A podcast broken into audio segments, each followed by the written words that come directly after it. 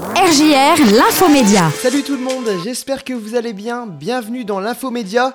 Voici les actualités médias du jour. Pour la première fois, un homme va présenter l'émission La Maison des Maternelles sur France 2. Le programme lancé en 2001 avait toujours été animé par une femme.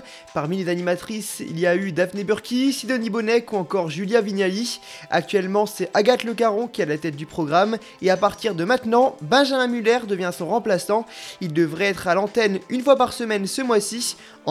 Agathe Le Caron sera occupée sur d'autres tournages.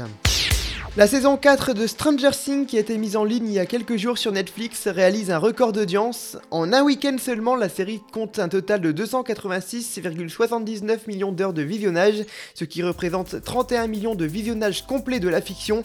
Il s'agit d'un week-end record pour une série anglophone, et ce n'est pas tout. Stranger Things s'est aussi positionné en tête du classement dans 83 pays. La suite de cette nouvelle saison sera à découvrir dès le 1er juillet. Après l'arrêt il y a deux ans de son émission Love Island, Nabila Vergara va faire son grand retour sur Amazon Prime Video.